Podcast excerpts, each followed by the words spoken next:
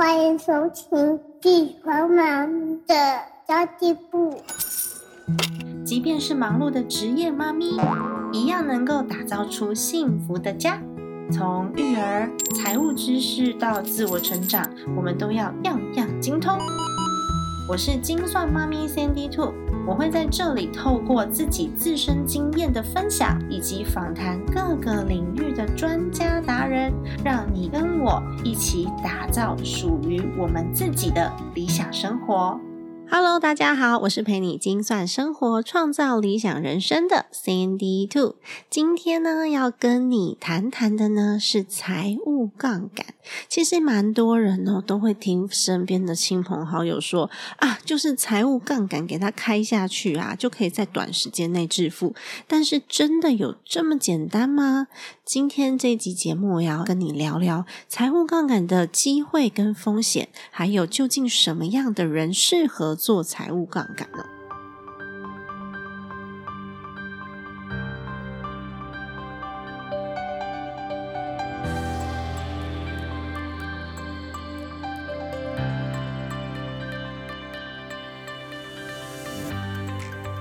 大家有没有发现呢？你身边那些看起来生活过得很好，然后很有钱的朋友，有时候你要跟他们周转现金的时候，他们总是说啊。我的身上没有这么多现金，你可能要等我两三天的时间。诶，奇怪了，你会不会觉得他平常开好车、进口跑车，然后呢住千万豪宅，为什么他告诉我说他身上没有现金，要两三天的时间？因为其实呢，有钱人的账户里面，他们通常不太喜欢留太多的现金。因为现金的确就是资产类型里面呢最容易受到通货膨胀影响而贬值的东西，所以一般呢，如果是紧急预备金以外，紧急预备金跟生活费以外的账户，发现里面的现金越变越多的时候。我就一开始想说，哦天哪，这么多现金，我到底要放哪里呀？因为我最不喜欢就是把现金放在银行的账户里面，让它去贬值。除非是紧急预备金，那是另当别论。因为紧急预备金真的很需要。及时变现没有办法两三天之后再变现，因为有可能我们要用钱的时候是很紧急的状况。但除此之外呢，有些人就很喜欢把钱都放在银行的账户里面，也就是存钱存存存存存存了十年二十年哦，好不容易存下人生第一桶金一百万两百万。然后下一个目标是什么？哦，又开始存钱了。我永远都在赚这个主动收入。但是如果同样的一个问题哦，你问一些企业家的老板，他们就会讲说：这笔钱呢，我建议你可以去投资哪边的房地产哦，那边的房地产现在涨幅很好哦，它是一个百分比。或者是呢，你可以去投资某一间公司的股票，它现在正在上涨当中，它的业务类型是什么？所以它的前景很看好，预估明年有百分之三十的成。成长率，诶，也是一个百分比，或是某一样投资工具啊，它的年获利可能有九个 percent 哦，它其实年化报酬率也还 OK，那也是一个百分比。或是我拿去投资一个公司的项目，我自己开公司，那我预估呢，可能六个月到十个月内就能够损益平衡。那之后赚的这个钱呐，它其实就是在看我的获利能力了。听到这里是有很多人都会很兴奋，想说对啊，所以我的钱就不应该躺在账户里面，我就应该要拿去做一些杠杆呐，才可以帮我创造更多更多的收入啊。像这样子的内容啊，其实在一本非常经典的。书籍叫做《穷爸爸富爸爸》里面呢，哇，提的非常非常的多。所以，如果你是《穷爸爸》跟《富爸爸》这罗伯特清崎的粉丝的话，应该对这个都不陌生。但是，财务杠杆到底是什么呢？为什么可以造成一夕之间巨大的财富的差异哦？其实说简单了，财务杠杆就是以少少的钱。做大大的投资，或者是我不用自己的钱来做投资，本金只有一点点，然后赚超过本金以外的收益。最常见的方式就是房贷，房贷的类型呢是蛮多人用的。因为我们买房子都需要贷款嘛。但事实上，我们买了一间可能一千两百万的房子，但是我只准备了头期款，剩下的钱全部都是跟银行借的。那以投资的方向来讲，这个房子如果涨到了从一千二涨到一千四好了，那我自己自掏腰包的钱其实就只有头期款而已，但是它涨了两百万。赚的这个两百万呢，就是投资的收益了。哇，听到这里真的很心动诶用银行的钱，然后帮我自己，哇，几年内瞬间赚到两百万。那其实大家没有去想到，你对这个产业要相当的熟悉，因为它有可能涨到一千四百万，或是跌到九百万。那这个风险呢，就是要自己承担的，或是现在有很多的这种募资平台呀，或者是新创企业募资啊，它其实也是一个财务杠杆。怎么说呢？因为这个企业家或是这一个生产产品的人，他只是有一份好的计划，或是有一个产品的 prototype，就是一个产品的原型模型，然后呢，他就出了一个。募资的项目在募资平台上面，像现在有泽泽嘛，然后以前还有什么 Flying V，他就非常非常的有机会可以先拿到一笔钱，然后后面再来做生产，所以这个钱其实也不一定是自己的。很多的新创企业就是利用这种投资新创的创投或是私募基金，甚至是集资平台来做自己的。杠杆创业项目，因为不是自己的钱嘛。其实保险公司也是哦，保险公司呢收了我们的保险金之后，它不会一天到晚都有人出事，不会一天到晚都有人出险嘛。所以基本上保险公司都会保有非常非常大的现金，但是这些现金他们也不会放在银行里面。那保险公司呢，就会把这些钱通通都拿去投资。还有一种企业在经营的这个先收资金的类型，就是比如说呃，储值金这项东西。储值金这项东西呢，也是我先收了款项之后，诶我的会员不见得他会立刻把这些钱通通都买东西买掉，所以我不一定这么快就要付货款了，所以我就可以把这一笔钱先拿去做其他的运用，或是我去买我的资产啊，我去增加我的人事啊，我去做新的开发啊，等到呢会员他要兑换商品的时候。我才有这个商品的成本支出，所以其实如果资金控管的好的话呢，预收现金这件事情是没有问题的。但是如果资金控管的不是这么好的话，我预收了现金进来，假设我是一间做食品的公司好了，我预收了客人的现金进来，然后跟他讲说，你先给我一万块，那这一万块你之后可以兑换更多更多的零食，零食一万块好像有点多，不过没有关系，这是一个举例啦。然后我就拿了客人的现金，比如说一百个人的现金，一万块是一百万，我去做了一个小型的食品厂。结果呢？啊，糟糕！遇到 Cover Nineteen，我的食品厂全部都是做线下业务，还没有转线上。这时候呢，一百万已经花光了，然后客人又在网络上面订我的订单，订了非常多的零食要在家里面吃。这时候呢，我已经把人家给我的现金都花光了，但是我又没有钱可以去生产这个货物来寄给客户。这时候就会出现财务上面的问题了。这也就是为什么预收现金的类型，大部分银行都不愿意提供刷卡服务。那即便是提供刷卡服务呢，也会审核的非常严格，现金流要非常大的情况之下，银行才有可能开放你可以刷卡预收现金。呃，举个例来说，好了，Seven Eleven 它的现金流量非常非常的大，银行不怕你倒账嘛，所以你预收现金没有关系。但是呢，如果是是一些小型的什么旅游业啊、餐厅啊这种，我们在卖券的时候，券算是一种预收服务哦。因为我券先收了进来之后，我现金就进来了嘛。可是他之后会去兑换餐点啊、兑换住宿啊，这是之后才会有的旅行的行为，我们就必须跟银行签一个履约保证。然后这个店家呢，要在银行里面押足额的保证金。假设我发行。三百万，我可能就要压个几百万在里面，然后让银行保证我不会跳票。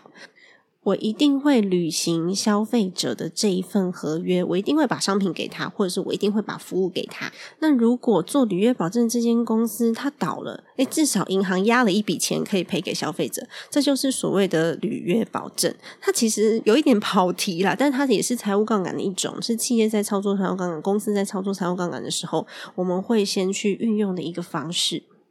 那这些都不是我们的钱呐，因为保险公司的钱是谁的？保险公司的钱是保护缴的保险费嘛。那公司如果说是投资来的钱，那这些钱也都是股东的呀，所以都不是我们自己的钱，它都是财务杠杆的一种哦。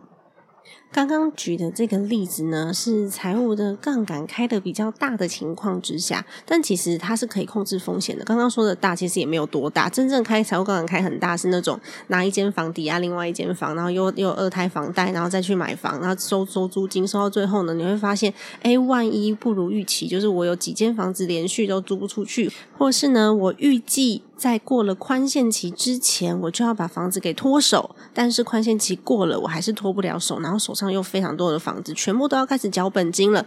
这个时候呢，现金流的压力就会非常的大。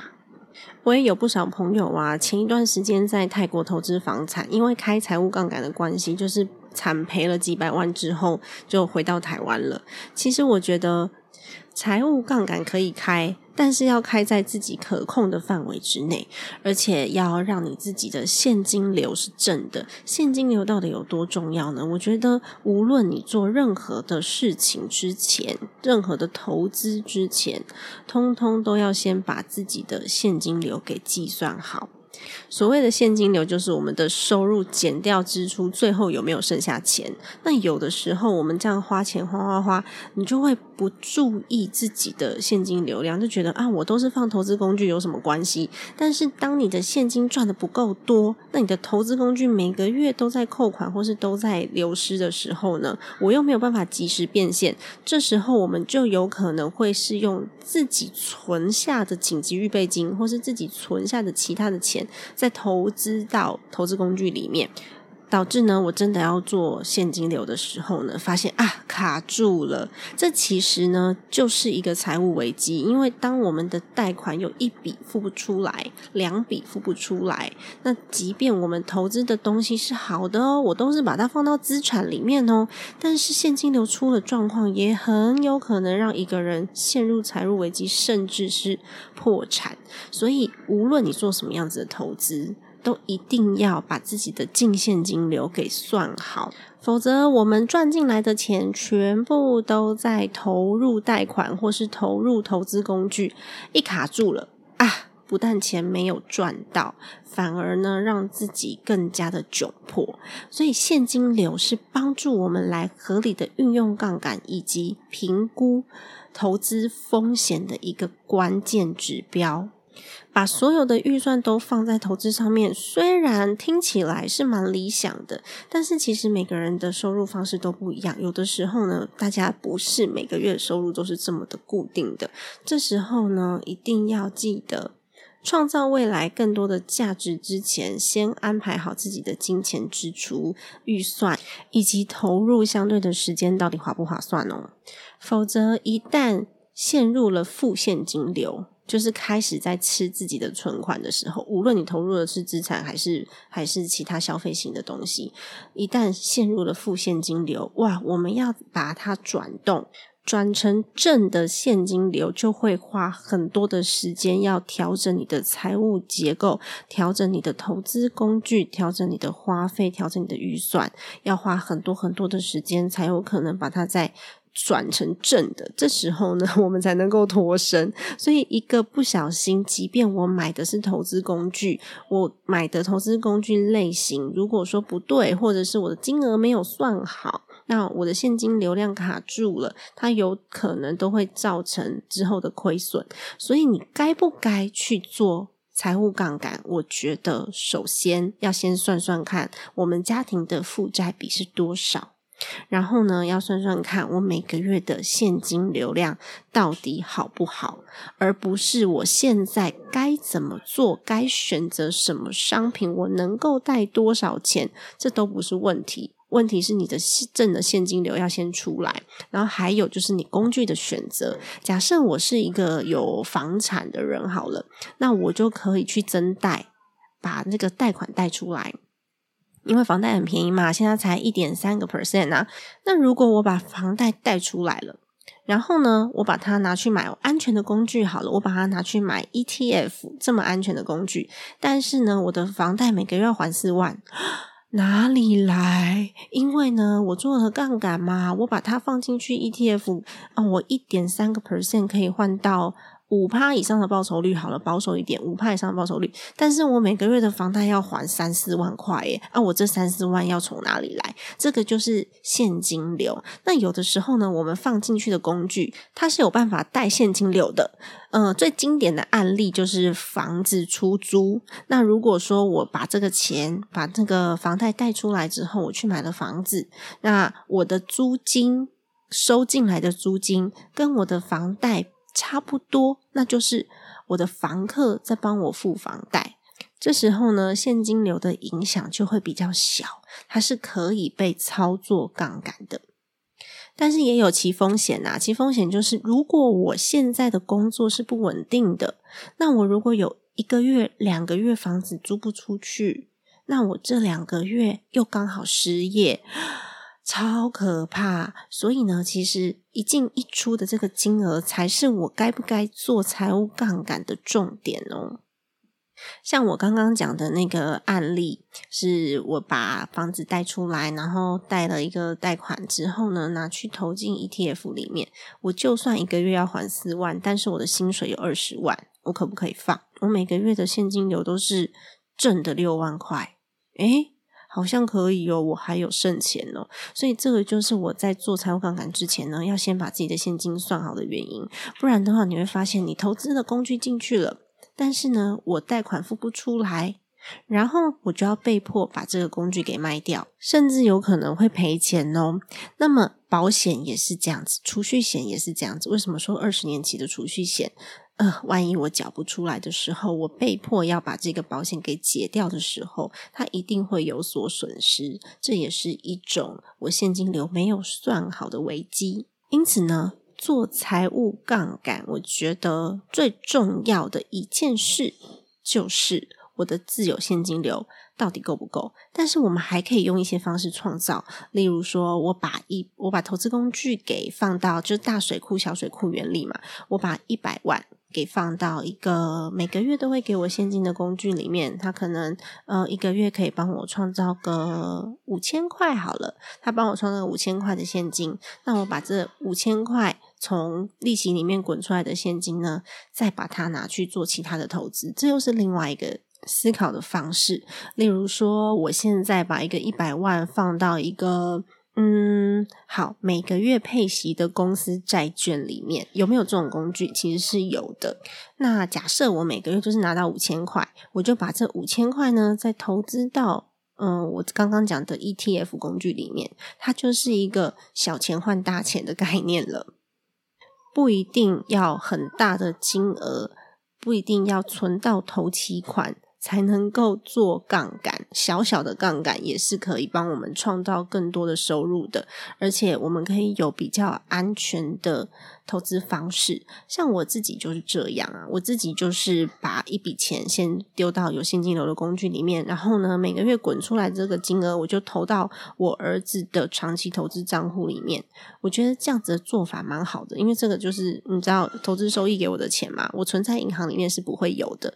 但是每个月的现金有多重要？如果说今天我需要这五千块，我可以立刻停掉我儿子的投资账户，就每个月就停止扣。款那这样我就会有现金五千五千五千这样进来，至少我每个月有饭吃，这个就不会需要到立即变卖掉我放在里面的资产。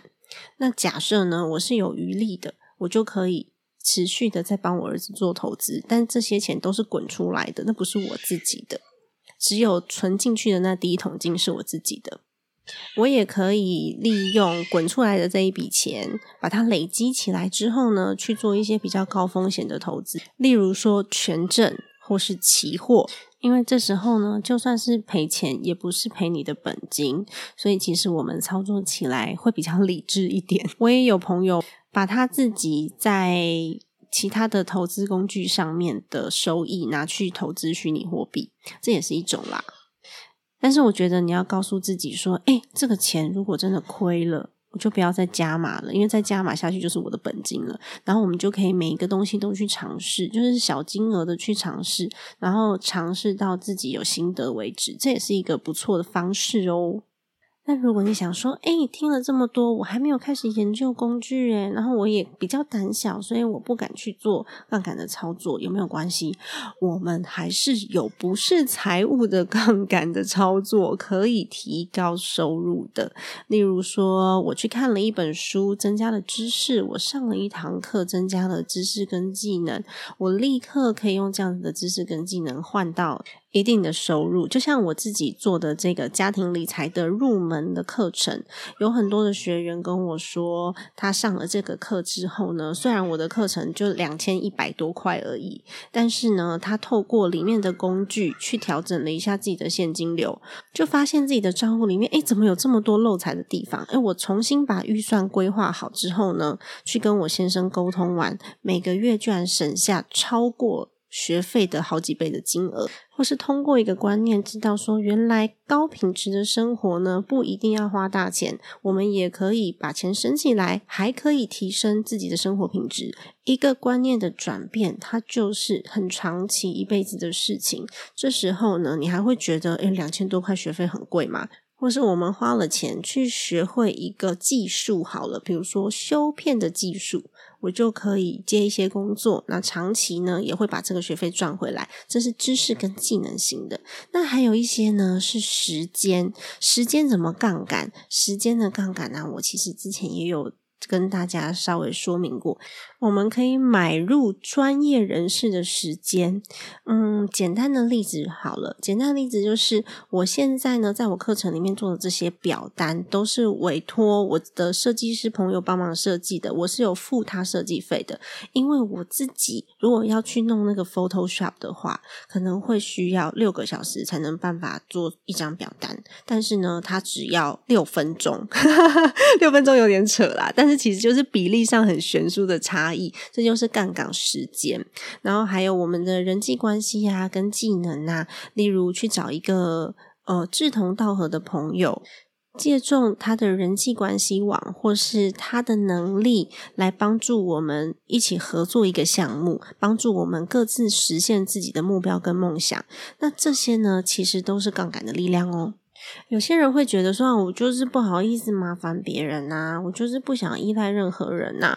但是呢，又有一些资源是我不会的，有一些能力是我不会的，我于是我就自己一样一样学，自己一样一样做。我没有办法去衔接的人脉，我就一个一个的去打电话。那有可能我们会耗掉非常多的时间，或者是我不愿意花钱请专业人士，所以我就自己在那边研究了一个半月，就发现别人只要一天半就可以解决这个事情了。所以有很多人，他们没有注重杠杆的。力量借重杠杆技能，利用别人的资产，就像刚刚做的财富的杠杆，然后利用别人的技能跟有相关技能的人合作，然后呢，利用自己不懂的知识，我们先来做付费的学习，提升能力之后，就可能会有相对应的回馈，然后还有别人的人脉关系，我们共同结合成为伙伴，这样就可以让我们的时间。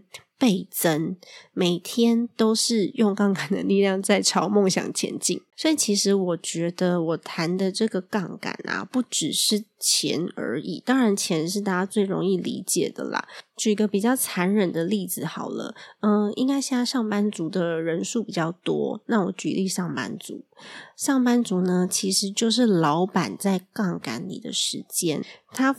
付你一点点的薪水，可能在他的总体营业额里面算是一点点啦，那他就可以买进你的时间来帮他做事，那放大他的资产，这其实也是一种哦。然后老板可以做什么呢？他就可以用这些时间，可能去做更多的学习，拓展知识。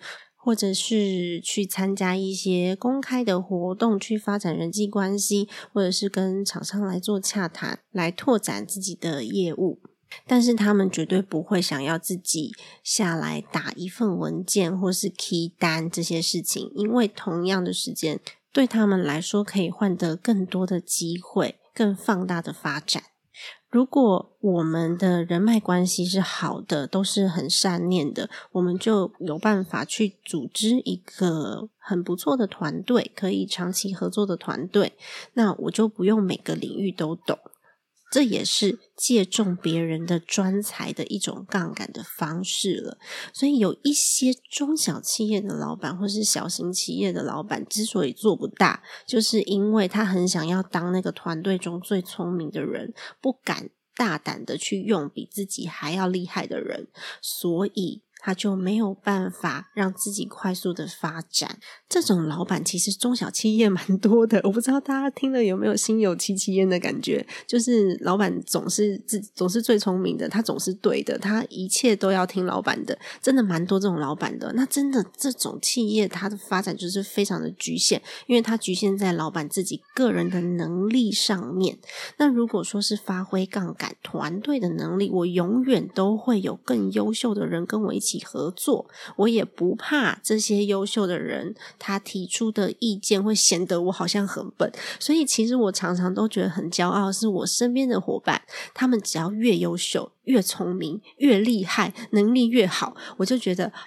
天呐，我好幸运！我怎么可以有这么多优秀的伙伴？就像我现在合作的好错理财的顾问平台 Laura，我们合作的幸福妈咪财务长计划，有参加课程的同学们，通通都被他吸粉了。这时候，其实我也不会觉得说啊，你怎么抢走我的粉丝了？没有这回事。这表示呢，我合作的对象是非常优秀的。然后大家是可以信任的，我就觉得很开心，很开心，很爽啊！其实今天在我的 podcast 当中呢，没有讲到特别多的工具，因为我觉得工具百百种。但是呢，我要讲到最重要的核心是财务杠杆，每个人都可以做，做大做小而已。但是呢，在做的同时，我们应该最重视的是自己手上的净现金流。如果你的净现金流是 OK 的，那么财务杠杆的操作绝对没有问题。那再来，如果你手上的现金真的不是很多的时候，我们可以有更多杠杆的方式呢，来帮我。我们操作杠杆知识、杠杆能力、杠杆时间、杠杆别人的人脉，都能够为我们带来很丰硕的收获。那最重要的是，你自己要能够被别人杠杆，不要太去计较得失，因为。别人要来杠杆我，代表说我有能力，我值得，我能够为更多的人付出。久而久之，你就会发现，你身边跟你有同样的想法、同样的理念的这些人，他们也很愿意被你杠杆。这时候，你就会发现，我们做起事来就如鱼得水。我举一个我朋友的案例好了，我有一个还蛮好的朋友，那他呢，其实对经营企业。来说，真的是一个小白，白到不行的小白。他每次来找我讨论的时候，我都想说，我要跟你讲什么？我讲什么都听不懂啊！就这样子的小白哦。但是他现在的事业居然发展到了东南亚，到底发生什么事呢？因为我这个朋友他是很鸡婆、很鸡婆的人，他会为了你一点点的利益，或者是为了你的利益哦，不是他自己的利益哦，他会帮你争取。然后呢，他会为了可能你胃不舒服，他就帮你送一碗热汤过来，就是这么鸡婆的一个人。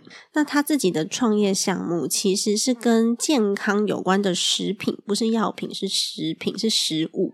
那他就会去找那些很很有需求的人啊，有可能免费提供给他啊，或者是啊收个成本价就没关系了。反正我觉得这东西一定可以让你身体健康。所以到最后呢，居然因为这样。有医师用了他的东西之后，愿意帮他背书，是食品啦，不是药，是吃的食物，愿意帮他背书。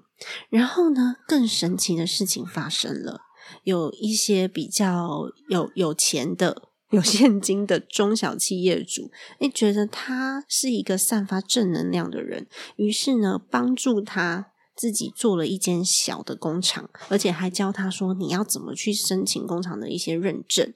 然后他也因为透过了这些所谓的金主，金额虽然不大，但是没有关系，起步难嘛，起步就很多人帮助他。最重要的是，有在东南亚做生意的小老板看到了他的商品，看到了他的人，就觉得这个人是值得信任的。他做出来的东西我也相信，然后就帮他把这些东西通通都带进了东南亚市场，做了他东南亚的总经销。我最近才。知道这个故事，因为之前上上一次跟他碰面的时候，他还在产品研发，还在问我说：“啊，这个东西的成本怎么计算？”没想到瞬间爆发，就在一年半之内瞬间爆发。为什么？因为呢，他就是杠杆了别人的能力。那为什么别人愿意帮他这么多？愿意为他杠杆，因为他就是一个值得的人。这是我今天非常非常深刻的分享哦。那么呢，欢迎大家到我的 Facebook 上面“金算妈咪”的家计部，以及我的社团“金算妈咪存钱社”来做更多更多的讨论哦。希望今天的 Podcast 节目对你来说有帮助。那刚刚我有提到我自己的线上课程。呃，everybody，我还是要吃饭养小孩的，所以让我广告一下，我会把它放在资讯栏的位置，然后还有我们的幸福妈咪财务长计划，我也会把它放在我们的资讯栏给大家做参考。如果你觉得今天的节目对你来说有帮助的话呢，欢迎你给我一个五星好评。帮助我的节目可以被更多的人看见。今天的节目就先到这边结束喽。家庭理财就是为了让生活无余，分享这期节目，让更多的朋友透过家庭理财打造幸福的家。我们下一集再见喽，拜拜。